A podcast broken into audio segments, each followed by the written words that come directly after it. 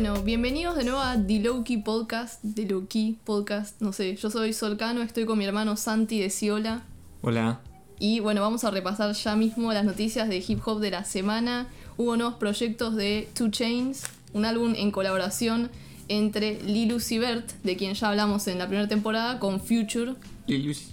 Santi, yo no lo escuché todavía, Santi creo que sí, ¿no? Ya lo Sí, estaba bueno. Sí, sí. E- ¿Era un álbum o un mixtape igual? Un álbum. álbum. Bueno, después también de NBA Young Boy o ¿cómo es? Eh, Never, Young Boy Never Broke Again, ¿o no? Eh, bueno, también Kodak Black. Kodak Black está preso. Sí, pero sacó un álbum. Claro, bueno, después también sí, no lo escuché. sí, eh, también Black Youngsta, entre otros. También hubo nuevas canciones de Rod Wave, Rico Nasty, Lil Mosey y Lil Nas X. Eh, bueno, asesinaron al rapero de Texas, eh, Emo3, creo que se, se pronuncia así. Eh, también le dispararon a los raperos Boosie Badass y Benny the Butcher, pero en momentos y lugares separados, tipo, no es que estaban juntos. Y encima ambos fue en, en las piernas, ¿o no? Sí, al, a ese Pussy no sé qué le pasó. Al otro fue como un intento de robo. Sí. Venía de Bucha. Y bueno, después lo otro era que em, Jeremy, que creo que él en realidad es más cantante, pero hace siempre así tipo hooks, digamos, para canciones de raperos, está hospitalizado aparentemente en grave estado por COVID, así que bueno, esperemos que, que se recupere. Bueno, ahora sí pasamos al artista de esta semana, Dr. Dre. En la primera temporada de The Lowkey Podcast hablamos de NWA, como sabrán, él antes de ser solista fue uno de los miembros de este grupo, así que ahora no vamos a hablar en detalle, o sea, si ya lo escucharon, bueno, quédense escuchando acá, si ya escucharon el episodio de NWA, digo, y si no, y si no conocen la historia, pueden ir a escuchar ese episodio y después vuelven y siguen con este, ¿no? ¿Ok? Listo. Bueno, ahora sí. André Rommel Young. Nació el 18 de febrero de 1965, es decir que ahora, hoy en día, tiene 55 años, en Compton, California. Es de Acuario y mide 1,85 m. El segundo nombre de Dre proviene de The Rommels, que era un grupo de rhythm and blues al que pertenecía su padre, pero que bueno, igual no eran famosos, creo, ni nada. Es hijo de Theodore y Berna Young. Sus padres se habían casado en 1964 y se divorciaron en 1972. Su madre luego se casó con otro y tuvo tres hijos más, es decir, medio hermanos de Dre, llamados Jerome, Tyree y Jamaica.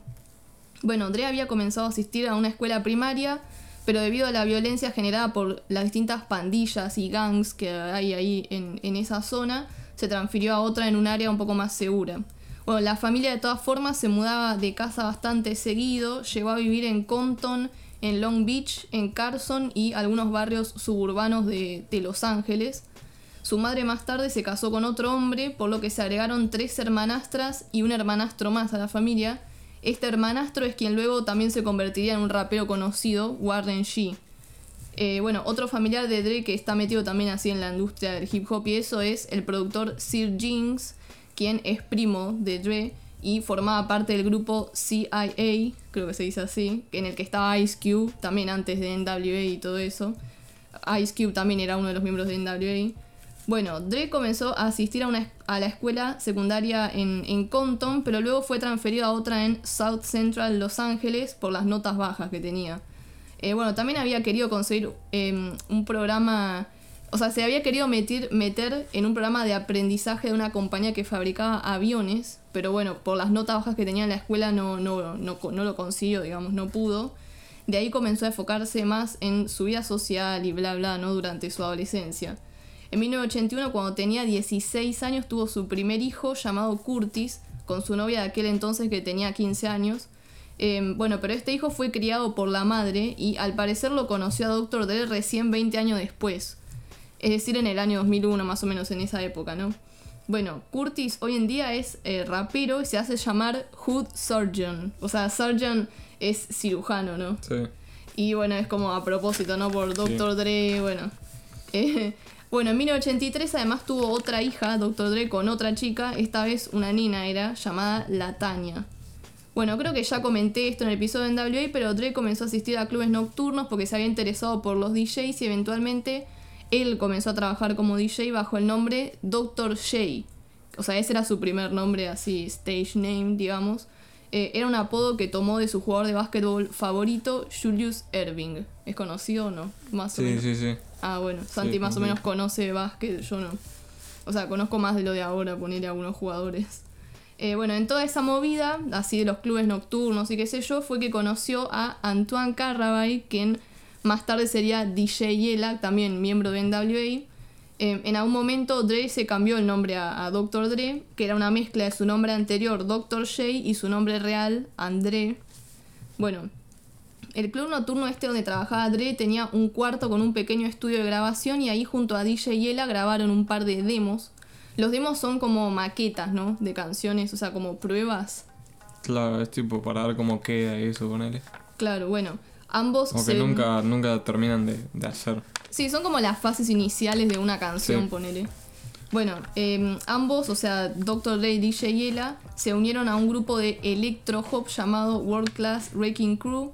El electro hop era popular ahí durante los años 80. Eh, bueno, en este grupo también eh, colaboraba la cantante Michelle Lay, quien más adelante también formaría parte de, la discográfica Ruthless Records, de, que es la discográfica esta de ECE, de NWA, digamos. Bueno, eh, a Dre y DJ les iba bastante bien, tocaban algunos remixes de canciones en programas de radio y todo eso, ¿no? Bueno, a todo esto Dre todavía no había terminado la escuela igual, o sea, era ahí como en su adolescencia, creo. Pero no le prestaba eh, mucha atención a la escuela. Eh, cuando se graduó, de todas formas, a pedido de su madre, asistió brevemente a una escuela para adultos. O sea, supongo que sería acá en Argentina le decimos un terciario. Así se le dice acá, no sé en el resto de Latinoamérica. O sea, es como el nivel intermedio entre la escuela secundaria y, el, y la universidad, ponele. Eh, bueno, tomó clases de radiodifusión, pero luego lo dejó para centrarse en ser DJ en el club nocturno este que, en, el que, en el que trabajaba, digamos. Bueno, ahora viene la parte de NWA. Te damos ahora un tiempo para que vayas a escucharlo. ¿Listo? ¿Ya está? ¿Ya lo escuchaste? Bueno, ahora sí, retomamos con Dr. Dre.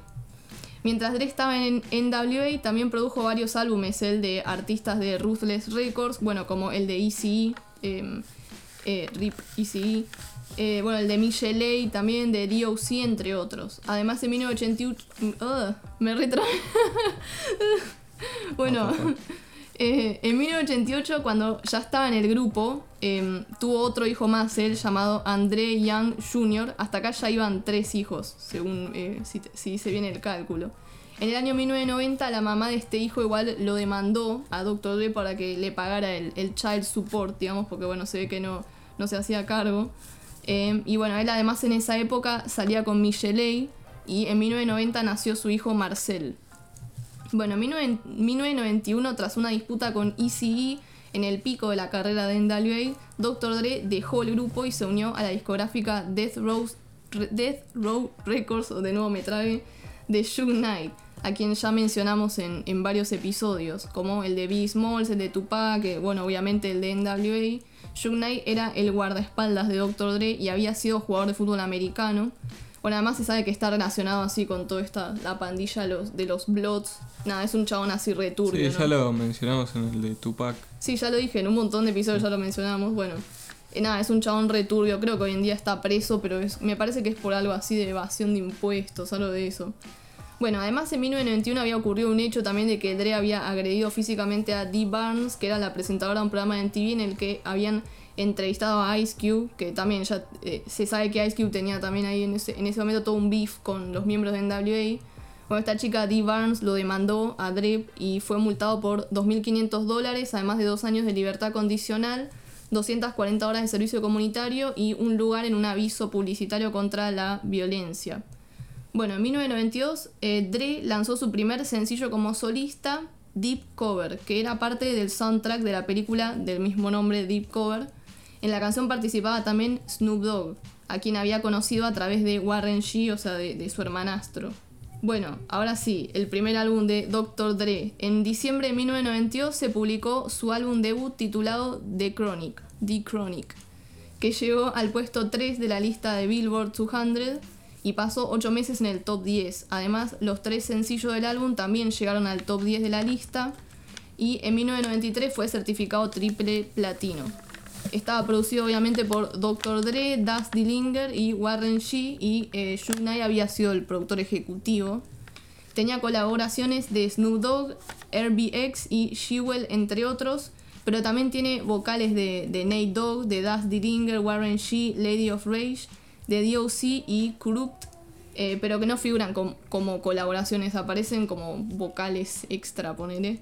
En total son 16 canciones. El nombre del álbum proviene de un apodo para el cannabis premium Chronic y el arte de tapa imita el empaque de una marca de rolling papers. O sea, acá en Argentina se le dicen, creo, los lillos. Eh, nada, fue, había sido alabado especialmente por, por la producción, aunque fue criticado por las letras sexistas y violentas, pero bueno, eso ya era así de- desde NWA. Bueno, ahora sí, Santi, vos puedes hablar. Bueno, el álbum era así todo boom bap también, como los de NWA. Bueno, lo había producido todo él. Eh, era G-Funk. Claro, ese era el eh, género así. de- género así de. Que más o menos lo inventó él, ponele. Sí, se atribuye a Dr. Dre Sí. como la creación de este, eh, de, de este sonido, el Sí, G-Funk. era G-Funk y Gangsta Rap. El G-Funk es tipo el. La, la música de los 90 que tiene el- los synths que suenan así. Sí, y, sí. y que es así como todo que mueves así la cabeza, es como Sí, movido. o sea, tiene que ver también con el funk, ¿o no? sí, sí, Aparte. claro. Tipo por los bajos y eso. Sí. Porque tiene muchos bajos, pero tipo el instrumento, el. El ese. Sí, sí. Em, bueno, eso, tenía synths bajos, usaba muchos samples. Em, también tenía em, lo de los instrumentos en vivo, tipo que no es que lo generaban con máquinas, Claro, eso sino es más que lo grababan. día, ¿o no? Sí. Claro, en esa época usaban en serio los instrumentos, a eso voy. sí, no, pero igual, o sea, se usaban las máquinas un montón, pero era medio raro como que en un álbum de rap lo hagan así en vivo. Claro. Em, el- también mucho los scratch, que viste, cuando, tipo el, el típico movimiento ese de DJ que es... Sí, el. Claro. Sí. el sonido. Y eh, era como el sonido de Death Row, es el que se había formado también. Sí, era el De sonido época. Death Row, sí. Claro. De la Eh, discográfica, sí. digamos. Snoop Dogg estaba en casi todas las canciones. Sí. Y mm, nada, que este álbum como que cambió todo el sonido de- del rap para la época. No había, no había canción que no sea G-Funk más o menos. Todas las canciones eran Sí, así. lo que yo iba a decir, obviamente, es que es considerado como el que redefinió el West Coast hip hop, es decir, el rap de la costa oeste. Además de que ayudó a las carreras, obviamente, de Snoop Dogg, de Warren G, Nate Dogg, Daz Dillinger y Kurupt. Y em, nada, posicionó a Death Row como una de las discográficas ahí dominantes, digamos. Sí. Bueno, de las letras después, bueno, era así todo violento. Todo Sí, lo eso, que dije del, que- sí, lo del gangsta. Sí. Em, la- tiene una intro que es como que Snoop Dogg guardea ahí a, a Eazy y al chabón ese al manager de NWA, el Sí. que era blanco. Sí, sí, y también igual tira tipo shoutout, ponele Sí, lo- sí. lo- a, a MC Ren, que en realidad MC Ren no lo disean, porque dice que después MC Ren había contado que él en esa época ya como que se había arreglado con, eh, con Dr. Dre y todo eso. Después la de Fuck With Dre Day. Em, también bardean a Eazy otra vez.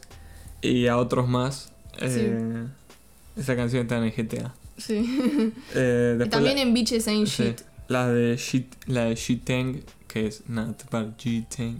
La de Nothing But a Shit sí. Thing. Sí, es Que- una de las canciones más conocidas de Dr. Dre. eh, sí. Claro, esa también está ahí en el. Es tipo considerada buenísima, es, está en GTA. Sí, las dos, está Nothing But a Shit Thing y eh, Fuck With Dre Day.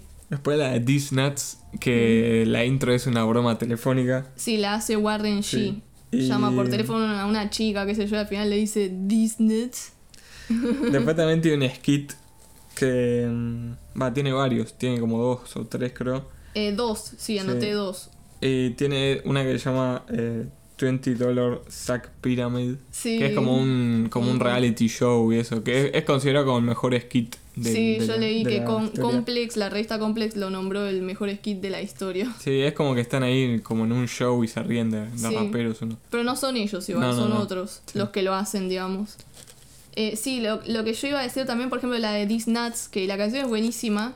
eh, lo que tiene en esa época que a lo mejor eh, había muchas canciones que tenían la intro misma en la canción, tipo apenas empezaba y capaz que era medio molesto Sí, que sí. tardaba como un minuto a lo mejor hasta que empezaba bien posta la canción. Sí, pero así eran la, tipo las canciones de los 90 igual. Claro, en esa época se, se usaba así. Es como más de hoy en día que se usa directamente, se lo pone como un interludo, como un skit, Sí, ponele. antes.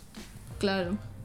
Bueno, después, por ejemplo, la canción The Day The Ends to Cover y Lil Ghetto Boy contienen samples de, de gente hablando en las calles durante los LA Riots de 1992 que eh, fueron unos disturbios que se dieron tras ser absueltos por un jurado compuesto en su totalidad por gente blanca.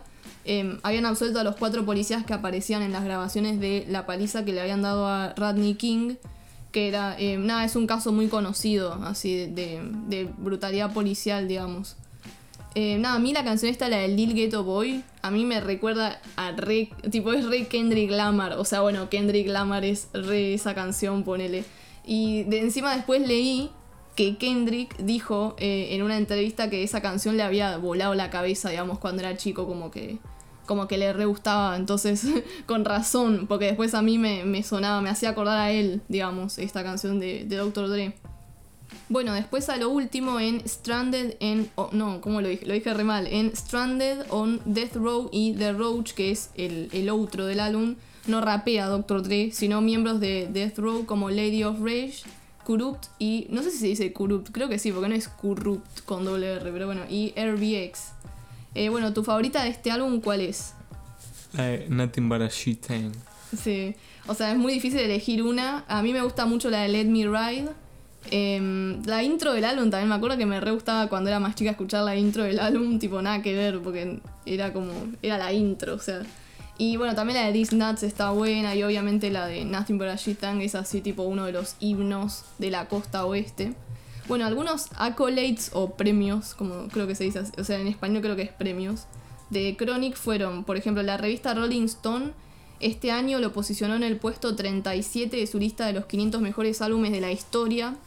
En 2006 la revista Time lo nombró entre los 100 mejores álbumes de la historia.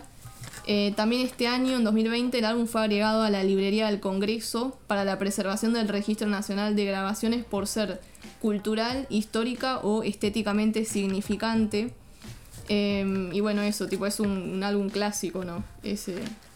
También, eh, tipo, todo el tema de la producción y eso decían. Sí, sí. Bueno. es como The GOAT Producer. Sí, o sea, Doctor Dre, sí.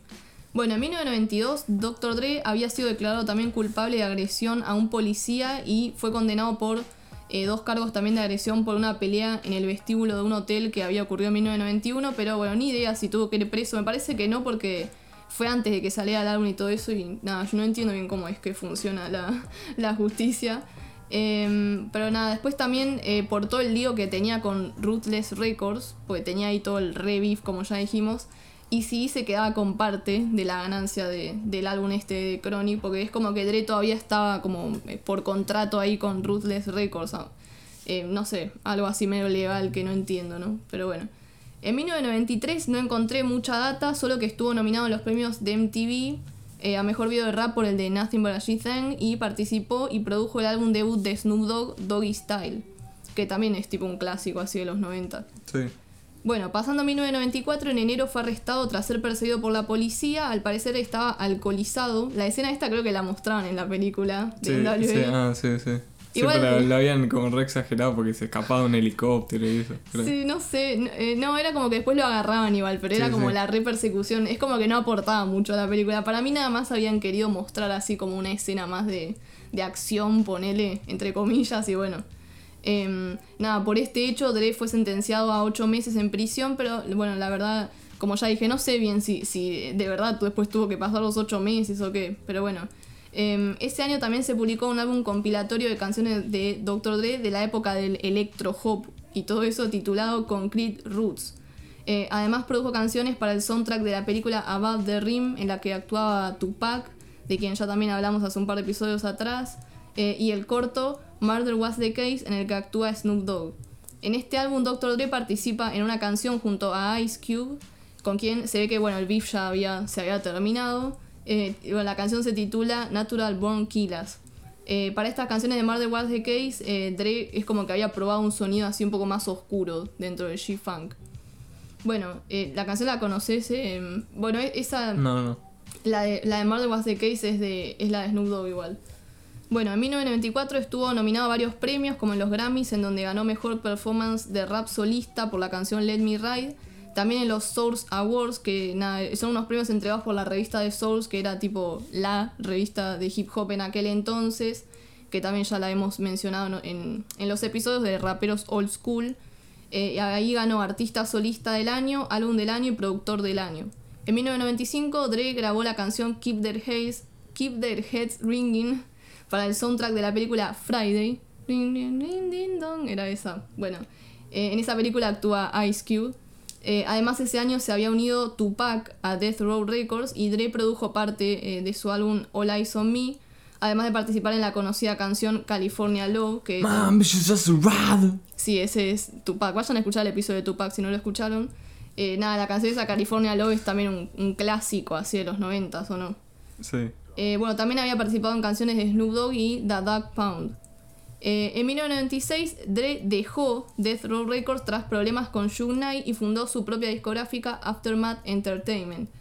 a partir de la salida de Dre y la muerte de Tupac ese año, Death Row se fue ahí en picada, digamos, y como creo que nunca más retomó Igual creo que estuvo como hasta, creo que leí hasta 2008 más o menos como que siguió funcionando, ponele, eh, Death Row. Pero no sé si tuvieron así a un artista o algo que le vaya bien. Bueno, en mayo del 96 se publicó un álbum compilatorio de Dre titulado First Round Knockout. Luego en septiembre otro compilatorio titulado Back in the Day. Y en noviembre otro titulado Dr. Dre Presents The Aftermath del cual salió el sencillo Been There, Done That, que era, eh, era como una despedida supuesta de al gangsta rap, ponele. Bueno, en esa época continuaba el beef entre la costa este y la costa oeste, temas que también ya tocamos en los episodios de, de B y Tupac. Eh, pero Dre en realidad no tomó ningún partido, de hecho produjo y colaboró en canciones de artistas tanto de la costa este, como Nas, Jay-Z y Busta Rhymes, eh, como de la costa oeste, ¿no? que es de donde era él, digamos. Bueno, por otro lado, en 1996 Dre apareció en la película Set It Off, y además se casó con Nicole Young. Eh, bueno, no sé cuál es, su apellido de, soltera en realidad, pero Young es el apellido tipo de, de Dr. Dre. Bueno, también recibió otra nominación en los Grammys por la canción esa, la de Keep Their, Keep Their Heads Ringing. En 1997 a su discográfica Aftermath no le estaba yendo muy bien en realidad. Eh, por ejemplo, el álbum del, del supergrupo The Firm, que estaba conformado por Nas, Foxy Brown, AC, no Jay-Z, otro que se llama AC, y Cormega. Bueno, eh, el álbum este había sido producido por Dr. Dre, pero tuvo en general críticas negativas. En esa época él estaba eh, como tratando ahí de ir cambiando su sonido. Eh, y nada más se decía también que la discográfica tenía problemas financieros. en el 97 además nació su primer hijo con, con su mujer Nicole, llamado Truis. también estuvo nominado a los Grammys por California Love y colaboró en canciones de Cypress Hill y Scarface. En el año 1998 fue cuando Dre firmó a Eminem, de quien también ya hablamos, a su discográfica Aftermath. Dre produjo y participó en varias canciones de lo que sería el álbum debut de Eminem. E, ese año también tuvo otra nominación en los Grammys por la canción de em, No Diddy, que es de Rhythm and Blues en realidad. No me acuerdo cómo se llama el grupo, creo que Blackstreet, algo así. Esa es la de... Em, ah, Leo, Leo, Leo. Sí que era una de Will Smith. No, no, no, no. Sí, sí. Eh, bueno, ahora sí, 1999, en febrero salió el álbum de Eminem, de Slim Shady LP, al que le fue muy bien y la verdad es como que reayudó eso a, Aftermath, digamos, a la discográfica de Dr. Dre. Eh, en noviembre se publicó el segundo álbum de estudio de Dr. Dre titulado 2001. A mí me confunde un poco hasta el día de hoy, es como que por momentos pienso, o sea, el álbum salió en 1999, pero el álbum se titula en español sería 2001 y como que como que a veces pienso que en realidad salió en 2001 y que se llama 1999, es como que medio que te confunde eso. Eh, pero nada, originalmente se iba a titular The Chronic 2000, pero tuvieron que cambiárselo después de que más temprano ese año Shug Knight había lanzado eh, como si fuera un compilatorio que se llamaba Shug Knight Represents Chronic 2000. Como, bueno, como que había un problema ahí con el nombre porque Shug Knight también es como que tenía capaz como el derecho ponerle sobre el nombre ese por el primer álbum de Dr. Dre, no sé. Pero bueno, se considera que este álbum fue la vuelta de Dre al, gangsta rap. Al álbum le fue muy bien, debutó en el puesto 2 de la lista de Billboard y vendió 516.000 copias en la primera semana. Incluso fue certificado sextuple platino al año siguiente. Obviamente había sido producido por Dr. Dre, Melman, Lord Finesse y Scott Storch. Tenía colaboraciones de Snoop Dogg, Eminem, MC Ren, Nate Dogg, Kurupt, Devin the Dude, Exhibit y eh, bueno, otros más.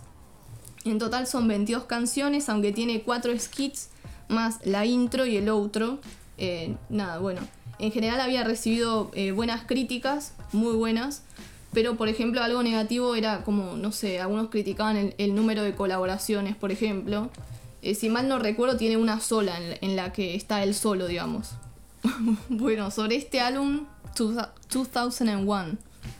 Eh, bueno, que también lo había producido él. Era. Seguía siendo gangsta rap, todo, eh, G-Funk. Eh, pero variaba más con los sonidos, tenía más variación de sonidos. Sí, o sea, yo sí. O sea, se nota que cambió el sonido, porque Sí. en el medio habían pasado seis años y ya no era. O sea, cambia mucho el panorama así musical, digamos, en seis años y no era igual al primer Sí, era como, era como que había evolucionado el, el G-Funk. Tenía más pianos, más pianitos y menos synths. Tipo, menos, menos los.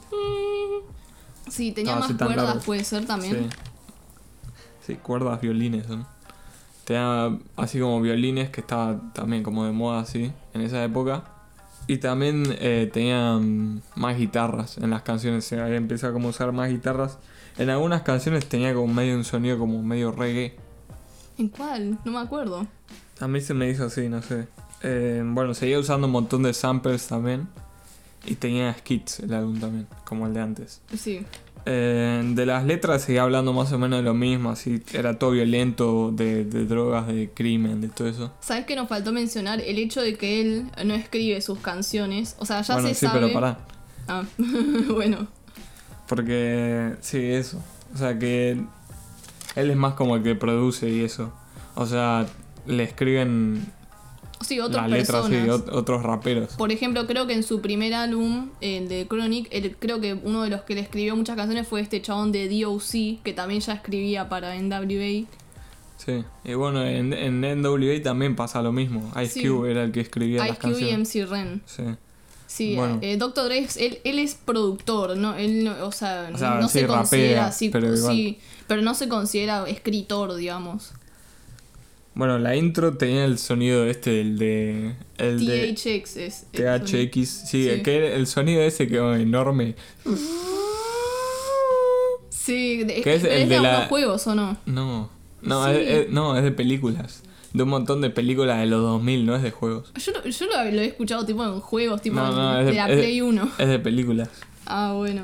Porque era eso, justamente. Quería que el álbum suene como una película. Ah, claro. Era la intro. Después, el de. mm, The Watcher, creo que era la segunda canción. Sí. Hablaba ahí del, de cómo es- estaba, tipo, el, el estado del rap y eso. Y era como que decía que. Claro, en, esa participa Eminem y a mí me recordaba un poco a la canción Knew de, de Eminem. No sé si te acordás cuál era, pero No. como que tiene medio un aire la canción. Para mí usaron como los mismos instrumentos, no sé. sí, la de Still Dre. Sí. que decía que como que seguía dominando, que no, que nunca, nunca se fue y eso. Y es considerado uno de los mejores beats del, del rap. Sí, se considera una de las canciones también de Dr. Dre mejor producidas. Y eh, esa canción, ¿por quién la escribió? Jay-Z. Claro, fue ghostwriting, digamos, o sea, el eh, Jay-Z fue el ghostwriter de esa canción. ¿Ghostwriter qué sería? Son esos, son los escritores de canciones pero que no son acreditados teóricamente, ¿o no? Sí. Eh, nada, eh, como ya dijimos eso de que, eh, como se dice, Dr. Dre no escribía sus canciones. Y igual era medio raro después, eh, eh, tipo, leer la letra de la canción sabiendo que en realidad la escribió Jay-Z. Pero está bien hecha porque, eh, nada, como Jay-Z se puso como de la perspectiva, digamos, de Dr. Dre y, y está buena la canción. Eh, otros ghostwriters, digamos, que tuvo este álbum habían sido también Royce da 59 y eh, Nas, además. Sí. Bueno, después la de. Creo que se llamaba What's the Diff? What's the difference? The Difference. Eh, hablaban ahí, no me acuerdo quién, quién estaban en esa canción. Eminem, Hablaban, creo, o no. Ah, no, Exhibit y no me acuerdo del otro. Sí, hablaban de cómo eran distintos a los otros raperos y eso. La de Forget About Dre, que esa sí está con Eminem, creo. Eh, habla ahí de, que no, no fell off. Tipo, como que no.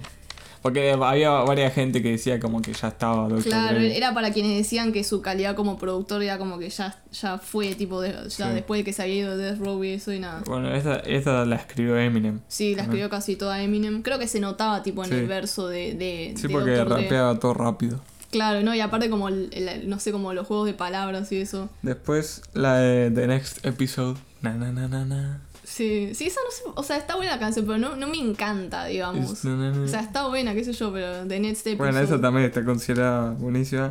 Sí, Eh, Smoke weed every day. sí, ese es em, Nate Dogg, creo el que lo dice. Después, eh, Para, me causaba mucha gracia la canción, la de Murder Inc. Porque tiene el pianito ese, el de la película esa de Halloween. Sí, el, el exorcista. Ah, de esa película es, ¿no? Sí. Es, no es ah, no, la, la, la, de Halloween, sí. Sí, pero ahí cuál es el malo en esa película. Eh, Fre no, Freddy no, no tipo, el otro. Jason. No, el otro. ¿Cuál es el otro? Myers. Ah, Michael Myers. Michael Myers, sí. Así se llama. Sí, sí era... Me causaba sí, gracia esa canción. Bueno, o sea, es parecido, no es el mismo. No, bueno, pero está como sampleado. Después, eh, la de Let's Get High es así como una canción así toda party. Sí, esa estaba buena. Después la, hay. ah, pará, la, la otra que estaba muy buena también es la de Explosive. Em, nada, esa canción estaba, estaba Ah, sí. buenísima. Después la de Car Bomb, que es un skit Sí, que explota ahí cuando se suben a un auto. sí, sí, sí. El- Y sí, era como que medio iba contando así como una historia en algunas Sí. canciones. Después está la de The Message, que se la dedicaba, creo que era, no sé si era la última. Sí, o sí, no sé si la última o la anteúltima, sí. Que Sí, creo que la la última. se la dedicaba ahí a su hermano que había muerto. Sí, eso era, era más distinta, era como más lenta, más tranqui. Sí, era eh, sobre su hermano Tairi. Igual yo lo que había leído, em, Sí, su, hermano Tairi había sido asesinado en 1989. eh, y parte de la canción igual, o sea, la letra la había escrito ese chabón Royce da 59 pero había dicho que, que la había escrito por una experiencia propia de él y que cuando se la mostró a Dr. Dre, ahí surgió lo del tema del hermano también de, de Dre. Eh, el, el estribillo lo canta Mary J. Blige. Sí, y nada, hablaba del, del estilo de vida ese que tenían y eso. Sí, Eh, nada, mi favorita es la de Still Dre. Sí. Em, la mía, a mí me gusta mucho la de Explosive, como ya dije, bueno, la de Steel Dre también. Pero el álbum en sí está bueno, es como que no, no tiene muchas canciones así que sean skippable, digamos, que sea como que las salteás. Em, me había olvidado decir también que la de, en la de Some LA Ends rapean varios raperos, entre esos MC Ren, eh, que era la primera colaboración que habían hecho después de que se disolviera NWA. Pero Dre en esa no está, eh, no rapea. O sea, la produjo obviamente, pero no rapea. Eh, y otra en la Sí, que como- tampoco... es, como, es como un cipher. Sí, otra en la que tampoco rapea Dr. Dre es la de Acrit, eh, que esa la, la rapea solo Hitman, que era uno de los protegidos, digamos, de Dr. Dre en esa época. Bueno, ya terminamos con este álbum. Ahora, el año 2000. Se fue de gira en el Up in the Smoke Tour, una gira de la que ya hemos mencionado también en, en el episodio de NWA y el de Eminem. Justamente, bueno, se fue con ellos, además de Snoop Dogg, Nate Dogg, D12 y un montón de raperos más de la época. Había sido como una super gira. Eh, también fue demandado por la compañía Lucasfilm, la que hace las películas de Star Wars, por usar el sonido ese, el que Santi mencionó del álbum anterior, es el, el que era como de las películas, Sí, justamente. de- estaba, porque era, no sé qué era esa compañía, pero Es la compañía un- de que hace las películas de Star Wars y el sonido ese lo tienen como trademarkeado, digamos, lo tienen tipo con copyright y se ve Sí. que Dre lo usó sin permiso. Eh, bueno, además produjo el segundo álbum de Eminem que se convirtió en el álbum de rap en vender más rápido y había estado nominado en los Grammys, también eh, Dr. Dre, eh, por las canciones de la de Still Dre y también eh, por la de Guilty Conscience que era de, de Eminem. También colaboró en canciones de Exhibit y en Hello, que era de Ice Cube, en la que también participaba MC Ren. Bueno, en 2001 produjo varias canciones exitosas como Family Affair de Ma- Mary J. Blige y Let Me Blow Your Mind de Eve con Gwen Stefani. Eh, también apareció en las películas Training Day, en la que actúan Denzel Washington y Ethan Hawke, e Ethan Hawke. Y eh, apareció también en The Wash junto a Snoop Dogg. Eh, para esta película, Dre había grabado el soundtrack en el que participaban miembros de su discográfica Aftermath. Eh, pero la verdad es que después, o sea, en Aftermath hubo un montón de artistas que, no, que nunca sacaron álbum. Se dice que supuestamente es porque Dre es como, como re perfeccionista el chabón. O sea, como que, no sé, como que nunca se conforma, digamos. Y bueno, como que... Como Kanye. Claro, bueno, ponele, sí. Eh, otros artistas que también estuvieron en Aftermath y que luego se fueron sin sacar un álbum fueron Rakim, Raekwon de, de Clan y eh, Joel Ortiz. Bueno, en 2001 también nació su segunda hija con su mujer Nicole llamada Truly Young. Alto nombre, tipo. truly Young, o sea, Truly sería verdaderamente, algo así. Verdaderamente joven. Claro, Young, el apellido de Dr. Dre es Young, significa joven. Sí, es, la chica se llama verdaderamente joven. Alto nombre. Bueno, eh, además Dre le vendió parte de la discográfica Aftermath a Interscope Records y ganó un total de 52 millones de dólares con esa venta. Bueno, por último, en 2001 participó en canciones de D12, Bilal, Nate Dogg, creo que se dice así, Bilal o Bilal, bueno, Nate Dogg y Shaquille O'Neal. Ah, un comentario de Shaquille O'Neal. no, eh, nada, the, Black, Hercules. Claro, Shaquille O'Neal es un jugador de, de básquet que también hacía música. Bueno, además recibió varias nominaciones en los Grammys por su álbum y por el de Eminem también como ingeniero. De hecho, ganó productor del año no clásico y el de Eminem había ganado mejor álbum de rap. Bueno, en el año 2002, el año que nació Santi, se publicó un álbum compilatorio titulado Chronicle Best of the Worst, pero fue lanzado por Death Row, así que no sé si Dre tuvo mucho que ver con la publicación de ese álbum. No. No. Bueno, además ese año produjo el álbum de Eminem, The Eminem Show. También colaboró en canciones de Jay-Z y Exhibit y estuvo de nuevo nominado a, Productor del Año No Clásico en los Grammys. Pasando a 2003 continuó grabando su próximo álbum que se tituló... me trabé nuevamente. Se titularía Detox y sería su álbum final. Eh, además hubo otro éxito para Aftermath, el álbum Get Rich or Die Trying del rapero 50 Cent. Bueno, en 2004 ocurrió un incidente a fines del año. Dre fue atacado por un supuesto fan que estaba pidiéndole un autógrafo en los premios de la revista Vibe en Los Ángeles. Como resultado, el rapero Young Buck de G-Unit, que G-Unit es el grupo, ¿no? G-Unit. Es el grupo de 50 Cent. Bueno, este chabón Young Buck apuñaló al supuesto fan este para defenderlo a Dre, digamos. Eh, el tipo este después dijo que Shug Knight le había pagado supuestamente para que atacara a Dr. Dre y humillarlo antes de que recibiera un premio que le iban a dar por, por su carrera y todo eso. Y bueno, nada, a pesar de esto, igual Shug Knight dijo que no tuvo nada que ver con el ataque, que dijo que apoyaba a Dr. Dre y que quería que el chabón este que le atacó fuera preso. Eh, bueno, además en 2004 Dre contó en una entrevista que había estado estudiando piano y teoría musical porque una de sus metas era realizar el, soundtrack de una película, pero creo que se refería así, viste, como se le dice el score, puede ser, en, inglés. Pero es como, son esos soundtrack así como más grosos, ¿o no? Claro, tipo Harry Potter. Claro, ese tipo de soundtrack, ¿no? Porque él ya había hecho en realidad otros, como para la película esa de Wash, pero creo, creo que eran así canciones de rap, digamos. Bueno, nuevamente recibió una nominación en los Grammys como uno de los escritores de la canción In the Club de 50 Cent. Bueno, en 2005 se publicó un álbum compilatorio de Dre y Snoop Dogg titulado From Compton to Long Beach, que creo que Snoop Dogg es de ahí, de Long Beach. Eh, además, ese año produjo canciones, por ejemplo, para el rapero The Game en su álbum de Documentary y canciones del álbum de 50 Cent de Massacre. ¿Así se dice? Massacre. Massacre. Sí, Massacre. Bueno, también prestó la voz para el videojuego de 50 Cent Bulletproof. sí, estaba en el juego. Aparece tipo él así hecho. Sí, sí, sí. Eh, Dr. Dre así hecho. ¿Y también aparecía Eminem. ¿Y qué hacían? No me acuerdo. Creo que Eminem te vendía armas. Y Dr. Dre no me acuerdo qué pero, hacía. Pero hacía que era Dr. Dre o. Sí, sí, sí. Sí, ah. eran ellos. Estaba buenísimo ese juego.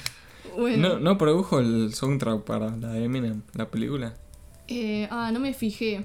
No me fijé, no me fijé, la verdad. Sí, seguramente sí. Bueno, además ese año la revista Rolling Stone ubicó a Dre en el puesto 54 de 100 de su lista de los mejores artistas de todos los tiempos. Kanye West había escrito el, sumario, digamos, de Dre en esa, en esa lista y dijo que la canción Explosive de Dre era de donde salió todo su sonido, tipo el de Kanye. Él, había escrito eso, Kanye. Hey, mama. Estaba buena la canción esa, la Explosive. Bueno, de Kanye ya hablamos también en un episodio de la primera temporada, en el final. Bueno, pasando a 2006, produjo para Rayquan, 50 Cent, eh, Young Buck, Snoop Dogg y Jay-Z, entre otros. Además, recibió dos nominaciones más en los Grammys. Eh, también se publicó otro álbum Greatest Hits eh, llamado Chronicles, Death Row Classics, pero como dice el nombre, fue publicado por Death Row, así que creo que tampoco era algo oficial de Dre en realidad. En 2007 fue la época que hubo rumores de algunos proyectos como un álbum con Snoop Dogg, otro con Ice Cube, eh, uno con el productor Timbaland y un álbum reunión de NWA, pero bueno, al final no salió nada de todo eso. También se había comenzado a hablar ya de Detox, su álbum final. Entre los productores que habían estado trabajando estaban Reza de Wu-Tang Clan, eh, Jay-Z, Warren G y Boy Wonder. Ese año también se anunció que Dre comenzaría a producir películas de horror y comedia negra para Crucial Films, una compañía propiedad de New Line Cinema. Eh, Dre ya había dirigido un montón de, videos musicales anteriormente y se ve que eh, una de sus metas también era llegar a dirigir así películas grosas, digamos, en, un futuro. Bueno, en 2008 Snoop Dogg había dicho que Detox estaba terminado, pero al final se pospuso para más adelante. Continuó dedicándose a producir para otros artistas como 50 Cent y Eminem. En 2008 además se lanzó su marca de auriculares Beats by Dre, Beats by Dr. Dre. Eh, por otro lado, ese año falleció su hijo André Jr. por una sobredosis de heroína y morfina a los 20 años de edad. Bueno, en 2009, como dije, produjo el álbum de Eminem que salió ese año y colaboró en varias canciones como Crack a Battle. Eh, además había mostrado un snippet de una canción de Detox y em, su marca Beats by Dre hizo un, trato con la marca HP, HP, que son las de computadoras, ¿no? Sí. ¿Es solo de computadoras esa marca? ¿vale? No, también tienen impresoras, un montón de Ah, es verdad. Bueno, eh, iban a vender laptops de HP que así vendías como en bundles, digamos, en... Comprabas la laptop y te traía los auriculares también de, de Dr. Dre. Bueno, en 2010 se había filtrado una versión sin finalizar de una canción de Detox y tras el recibimiento tibio, digamos, del público, eh, Dre dijo que no iba a estar esa canción en, el álbum. Eh, se lanzó el sencillo Kush junto a Snoop Dogg y Akon, además de que Dre fue galardonado por la American Society of Composers, Authors and Publishers. Eh, todo el nombre ahí en inglés. Bueno, ganó dos Grammys, también uno por la canción La de Crack a Battle de Eminem y otro como ingeniero del álbum de Eminem. Eh, por último, en 2010 también había anunciado un álbum instrumental que se titularía The Planets, pero nunca salió. Parece A$AP Rocky, me acuerdo que A$AP Rocky también había dicho algo de un álbum instrumental, nunca sacó. Ah, sí. Bueno, en 2011 publicó otro sencillo, I Need a Doctor, con Eminem y Skylar Grey. ¿La escuchaste esa, verdad? No. o sea, es como que eh, me acuerdo de la canción, pero no la escuché ahora, tipo en estos días. Porque creo que no me gustaba mucho. Entonces... Sí, había leído que era como. Decían que era corny, tipo como medio así cursi, no sé. Era como las de Eminem en esa época. Claro. Bueno, nada, imagínate que en aquel entonces la gente igual ya no daba más tipo de, de la ansiedad de querer escuchar el álbum de Dr. Dre porque ya habían pasado más de 10 años de la publicación de su álbum anterior. Eh, pero bueno, luego Dre anunció que iba a dejar de lado la producción de su música para dedicarse a producir para otros, además de concentrarse en mejorar la calidad de su marca de auriculares, eh, que él decía que quería que fuera a nivel Apple, y además quería pasar más tiempo con su familia. Bueno, nada que ver, pero ese año había comenzado a circular una leyenda urbana de que Dr. Dre comenzó el festival llamado Burning Man, que yo no conocía yo ese festival, eh, pero lo voy a contar mejor en el episodio especial de teorías conspirativas que, bueno, ya que está lo anuncio, va a salir después del episodio final de la temporada 2. O sea, ahora, ahora ya estamos cerca del final de temporada, este es el episodio 17 y van a ser 20, así que nada, después del episodio 20 va a salir ese episodio que es de teorías conspirativas, así que nada, estén ahí al tanto. Y vamos a mencionar e-, esa, teoría de Dr. Dre. Bueno, en 2012 Dr. Dre fue uno de los headliners del festival Coachella. Eh, fue la vez que también había actuado un, holograma de Tupac. Eh, ese año además fue el artista mejor pago y tuvo dos nominaciones en los Grammys por la canción I Need a Doctor. Eh, también em, participó en canciones de Kendrick Lamar de su disco Wookie Mad City. creo que eran la de The Recipe y em, Compton, creo que se llama la otra canción. Compton, Compton. Sí, esa canción. Bueno, después eh, también de 50 Cent, Rick Ross y T.I. En 2013, Dre y Jimmy Iovine, uno de los cofundadores de Interscope Records, donaron 70 millones de dólares a la Universidad del Sur de California para crear la Academia de Artes, Tecnología y Negocios Jimmy Iovine y Andrew Young, que es el, el nombre real de Dr. Dre. Eh, en 2014 la cantante Marsha Ambrosius, que había estado trabajando con Dre, dijo que el título de su próximo álbum había sido cambiado, algo que luego fue confirmado por eh, un productor de Aftermath, eh, pero no dijeron el nombre igual. Además, este productor contó que en todos esos años que habían estado grabando este álbum, digamos, habían grabado más de 300 beats pero que había muy pocos que tenían grabadas las voces. Además, en 2014 Apple compró Beats by Dre por 3 billones de dólares. La compra más cara que ha hecho Apple, convirtiendo a Dre en la persona más rica del hip hop en ese momento, superando a Puff Daddy. Igual yo me fijé, y me fijé la lista hoy en día, el más millonario de todos es Kanye West. Sí. El que tiene más plata así del hip hop y todo eso hoy en día es Kanye. Después le sigue Jay-Z. Después Puff Daddy y Dr. Dre quedó cuarto este año. Sí. Pero bueno, en ese momento Dre había, se había convertido en, en el más rico, él, digamos. Bueno, Ah, encima Kanye se hizo billonario este, este año. sí, ya fue con todo el tema de la, de la marca esta de Ye- Yeezy, de las Sí. zapatillas y todo eso, más que nada. Bueno, en 2015, durante su programa de radio The Pharmacy en Beats One, que, o sea, no, no encontré bien, pero la cuestión es que Dr. Dre tenía un programa de radio en, en esa radio Beats One que se, llama, se llamaba The Pharmacy with Dr. Dre, algo así. Pharmacy de farmacia, ¿no? Siempre como ahí con la temática esa así de... Eh, nada, bueno, ahí Dr. Dre anunció su álbum final. El 7 de agosto fue lanzado este álbum titulado Compton, exclusivamente para iTunes y Apple Music. Un par de semanas después se lanzó la versión física. El álbum debutó en el puesto 2 de la lista de Billboard. O sea, imagínate, habían pasado un montón de años la gente esperando y debutó en el puesto 2. En el puesto 1 había debutado uno de, de un cantante de música country. Es En- claro, pero en igual Estados Unidos. habrá debutado dos porque también estaba solo para iTunes y Apple. Sí, bueno, no, bueno, y aparte viste que allá en Estados Unidos re escuchan música country sí, sí. igual. Tipo, lo sigue un montón de gente. Eh, bueno, también este álbum permaneció en el top 10 durante varias semanas. Estaba producido por Dr. Dre, DJ Khalil, o sea, no DJ Khaled, es otro. Khalil, DJ Premier, Cardiac y Focus, entre otros. Tenía colaboraciones de Kendrick Lamar, Anderson Paak, Ice Cube, Exhibit, Snoop Dogg y The Game, entre otros. Y eh, tenía 16 canciones. Eh, Dr. Dre había cancelado completamente ya Detox y directo lanzó este álbum que era, eh, era algo nuevo, digamos. Y dijo que había inspirado, o sea, se había inspirado durante la, filmación de la biopic de su grupo NWA. Y bueno, sobre este álbum, Bueno, este álbum es el es como un soundtrack de, de Compton, de la ciudad de Compton. Bueno, eso de que fue inspirado por la película. Em, ah sí, me olvidé decir que el, el- el álbum se llama Compton y tiene un subtítulo que es A Soundtrack by Dr. Dre. Sí.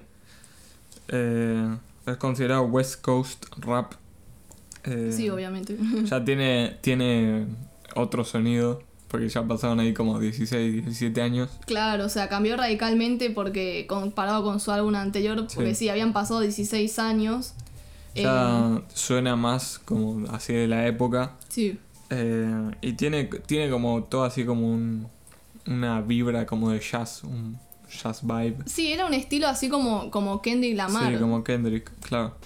Eh, bueno, y nada, seguí usando samples, seguí usando un montón de instrumentos, seguí usando los synths, seguí usando eh, las guitarras, todo, los pianos. Eh, de- tam- pero también hay cosas nuevas como los 808s y eso. Claro. Tipo todo el sonido más, más trap, entre comillas. Sí, pero yo lo que iba a decir, sí, tiene algunas canciones tiene como ese, como, no sé cómo se llama, pero es el cosito ese, tr- tr- tr- así el de trap. Los Pero, bueno, eso, pero obviamente no al nivel así, no sé, Migos, yo que sé, No, no, Future. claro. Claro, pero es tipo más producción de moderna, ponele. Claro, sí, obviamente era más Eh, moderno. Bueno, tiene ahí una intro que creo que es como una noticia de que pasan. Sí, yo iba a decir que eh, era como unas noticias vintage sobre Sí. Compton, de cómo se convirtió en una ciudad habitada mayormente por personas negras, habla de la tasa de crímenes y todo eso. Pero yo leí que en realidad en 2015, que fue cuando salió el álbum, el 65% de la población de Compton en realidad es latina. eh, y que además la tasa de homicidios es, es, mu- es mucho más baja. Eh, pero bueno, nada, como la noticia era así tipo vintage, era como ahí, qué sé yo, para ponerte tipo el mood de Compton de antes, no sé.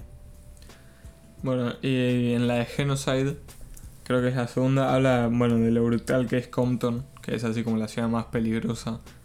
Eh, y habla de eso, del- de los asesinatos que hay.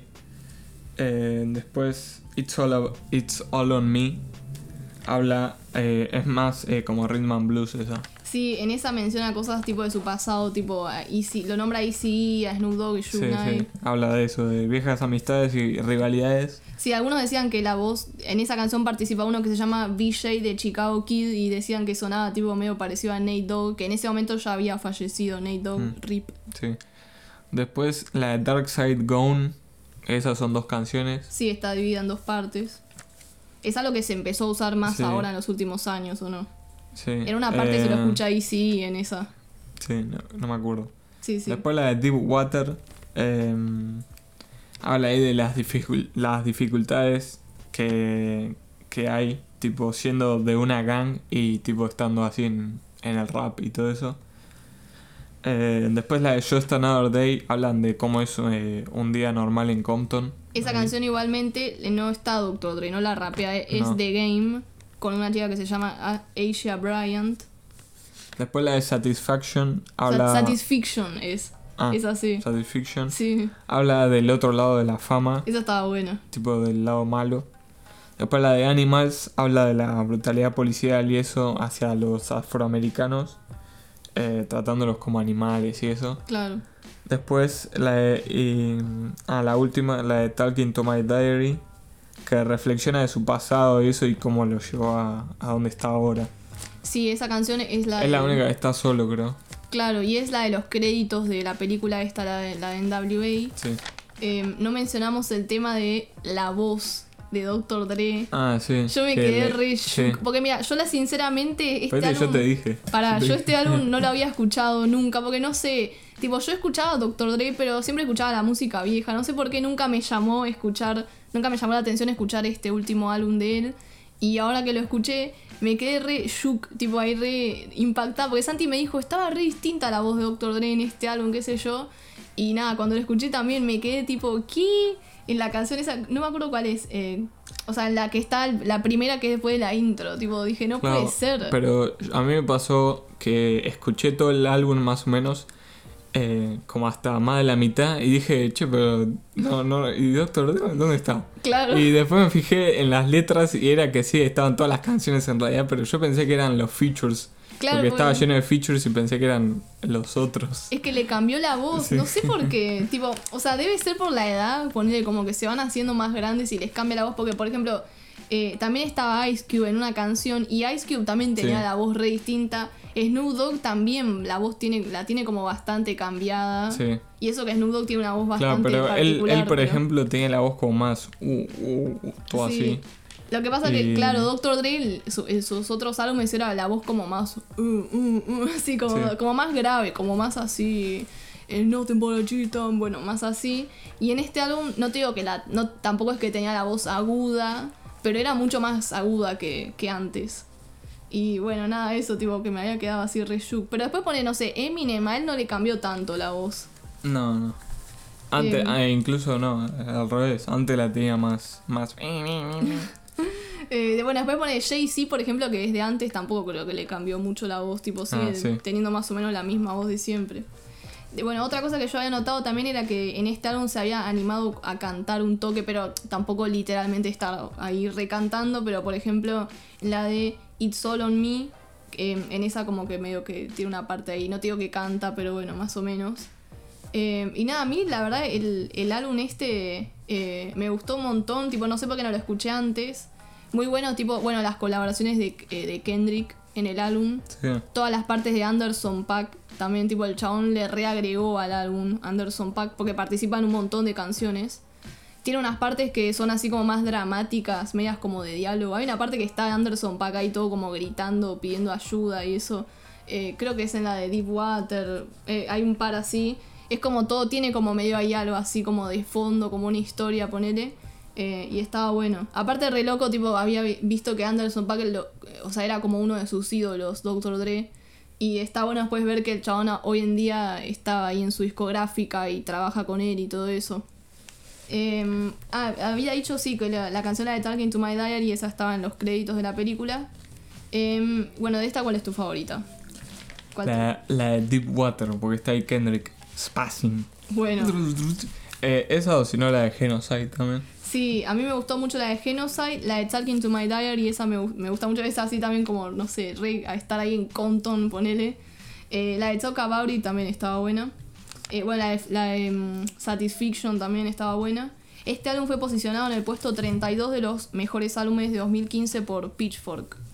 Bueno, como ya mencioné, en 2015 también eh, salió la bi- biopic de NWA titulada Straight Outta Compton. Está buena si la quieren ver, aunque tiene partes que no son así muy precisas. Una de las cosas que se criticó es que omitieron todo el tema de, de Dr. Dre y su problema de agresión hacia las mujeres. Ese año Michelle que era la madre de uno de sus hijos, dijo que Dre había sido violento durante el tiempo en que, en que ellos salieron, además de que él tenía problemas con el alcohol y era infiel. Incluso ella contó que una vez Dr. Dre le disparó con un arma y le erró por centímetros, eh, o sea, le pasó rozando casi. Eh, nada, tipo, bastante basura el chabón, digamos. Eh, ya en el episodio de NWA medio que había mencionado este tema, eh, de que no me cae muy bien así él, pero bueno. Eh, nada, después de que se supiera todo esto, en la época que salió la película de NWA, Dre publicó un comunicado en The New York Times pidiendo disculpas a todas las mujeres con las que había sido abusivo. Bueno, pasando a 2016, en febrero se reveló que Apple iba a producir su primer programa de televisión y que Dre iba a ser el protagonista, ya que iba a ser sobre la vida de él. Ese año también Dre fue retratado en la serie Surviving Compton, Dre, Suge and Michelle en la que sí se mostró su lado abusivo. También Knight acusó a Dre y al Departamento de Policía de Los Ángeles de haber planeado eh, un tiroteo que hubo hacia él, o sea, hacia Suge, en 2014. En 2016 su álbum Compton había estado nominado Mejor Álbum de Rap en los Grammys. Eh, y también apareció él, eh, Dr. Dre, en la gira Bad Boy Reunion Tour de Puff Daddy. Bueno, en 2017 ¿Quién había ganado en ese? Ah, eh, Kendrick. ganó Kendrick, sí, creo que sí, ¿no? ¿Cuál era el de Tu Pimpa Battle? Sí. Sí. Eh, bueno, That's why después- he's the goat. Sí, hip hop. bueno, en 2017 se canceló la producción de la serie esa que mencioné recién, que iba a ser Apple sobre Dr. Dre. También se anunció que Dre iba a aportar 10 millones de dólares para la construcción de un centro de performing arts, que sería como un teatro, ¿no? Ponele. Sí. Nada, para la escuela secundaria de Compton, que se suponía que tenía que abrir este año, o sea, en 2020, no sé qué, qué habrá pasado. Bueno, ese año también se estrenó una serie de cuatro partes sobre él y Jimmy Iovine, que es el de, el de Interscope, llamada The Defiant Ones. Era eh, más así sobre la parte empresarial y todo eso, ¿no?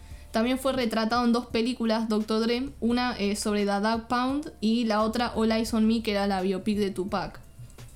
Bueno, en 2018 no encontré mucho, solo que era el segundo más rico de hip hop ese año. Eh, nada, no sé si lo había pasado Jay-Z o Puff Daddy. Eh, y también participó en canciones de John Connor y Anderson Paak. Eh, después de 2019 no encontré nada, seguramente estuvo ahí con qué sé yo, todos sus negocios y eso, produciendo, bla bla. Después en 2020 se supo que su mujer Nicole le pidió el divorcio citando diferencias irreconciliables después de 24 años de matrimonio. Eh, también se supo que estaba trabajando en una supuesta versión del álbum Jesus is King de Kanye West que salió el año pasado, o es la continuación, no sé. Se llamaba Jesus King parte 2. Claro, pero todavía no salió. Ya vamos a ver. Habían- ah, eh, había puesto que iba a salir en Navidad. Ah, ¿de este año? No, del año pasado. Ah, claro, fue, en- sí, fue claro, porque el álbum de Kanye salió como en octubre. Sí. Y después, al, ahí al poco tiempo, había subido la foto con Dre. Sí, Había puesto Jesus King parte 2 y había puesto que salía como en, na- en- en Navidad justo. Y al final ni salió. no, no. Salió uno que era del coro, del Sunday Ah, Service. sí. Pero no era lo de Dr. Dre, creo. Eh, y bueno, nada, creo que nada más ah, colabora, eh, colaboró en una canción de Nas que salió este año. Eh, después, ahora voy a decir antes de terminar ya una lista de álbumes y canciones famosas producidas por Dr. Dre. Bueno, obviamente produjo los de NWA, el álbum debut de ECE, eh, a Snoop Dogg en general, tipo del álbum este Doggy Style. eh, también Dog Food de The Dog Pound, todos los álbumes de Eminem, Mary J. Blige, Exhibit, Busta Rhymes, Nate Dogg, Eve, Jay-Z, 50 Cent, Nas, The Game, Raekwon y Anderson Paak. Esos son solo algunos. Eh, bueno, ¿cuál es tu canción favorita de, de Dr. Dre? Y eh, la de Still Dre o la de Nothing But a Sheet, baby. Sí. No, no, no. Eh, nada, bueno, a mí me gustan muchas, pero si tengo que elegir una sola para escuchar solo esa canción de Dr. Dre, me quedo con la de Nothing But a She Thing. eh, nada, me, me recuerda a mi infancia, así hace que me den ganas de ir a vivir ahí a, a California. Eh, vamos a hacer ahora, ya que está, lo voy a decir, esta semana en Twitter, creo que el miércoles, o sea, cuando sale este episodio es martes, o sea, el miércoles en Twitter voy a, vamos a publicar un torneo, o sea, ¿cómo se dice? En inglés le dicen bracket. Sí, un torneo. Un torneo de canciones así, es como van, van a hacer encuestas para votar y está ahí. ¿Cómo, cómo se Acá es tipo se dice Fixture, puede ser. Sí, fixture. Claro, en, en Argentina se le dice así, no sé, pero es como un torneo y van a- con las mejores canciones de Dr. Dre y bueno, vamos a ver cuál es la ganadora, tipo cuál es la que ustedes que escuchan son eh, la que más les gusta de Dr. Dre. Va a durar un par de días ahí para con las encuestas y todo eso, así que después fíjense el miércoles. Bueno, eh, ¿cuál es tu conclusión sobre Dr. Dre? Eh, nada, Dr. Dre eh, bueno, es una leyenda el chabón. Sí, Por todo lo que hizo. Por que cambió el rap con. Primero con NWA, que lo cambió. Y después otra vez él con The Chronic y, y 2001. claro, sí, su carrera solista, digamos. Sí, cambió. Las veces que sacó álbumes cambió el tipo el sonido, todo. Eh, y nada, es de los mejores productores de la historia. Nada, The GOAT ahí, Sí. en eso. Sí, y bueno, yo iba a decir que si bien él deja mucho que desear así tipo como persona, yo que sé, por todo el historial así que tiene con las mujeres y eso, eh, nada, no cabe en dudas que Dr. Dre es uno de los productores más importantes e influyentes del hip hop. Eh, bueno, o sea, obviamente ha influido a un montón de artistas y productores como Kendrick Lamar, Kanye West, Anderson Paak, entre muchos otros. Eh, incluso también con todo esto de volcarse hacia lo empresarial, seguro in- influyó a muchos otros a hacer lo mismo. Eh, su música en general es muy buena, obviamente. eh, nosotros, igual que yo, no somos expertos, pero sabemos que es considerado así como buenísimo. Yo sí. Bueno, Santi sí es el experto, ponele. Eh, y nada, eso. Como dije, sus álbumes The Chronic y 2001 son considerados clásicos del hip hop. Eh, nada, eso. Me gusta escuchar mucho a Dr. Dre. Me remonta hacía cuando jugaba al GTA, al GTA San Andreas cuando era chica.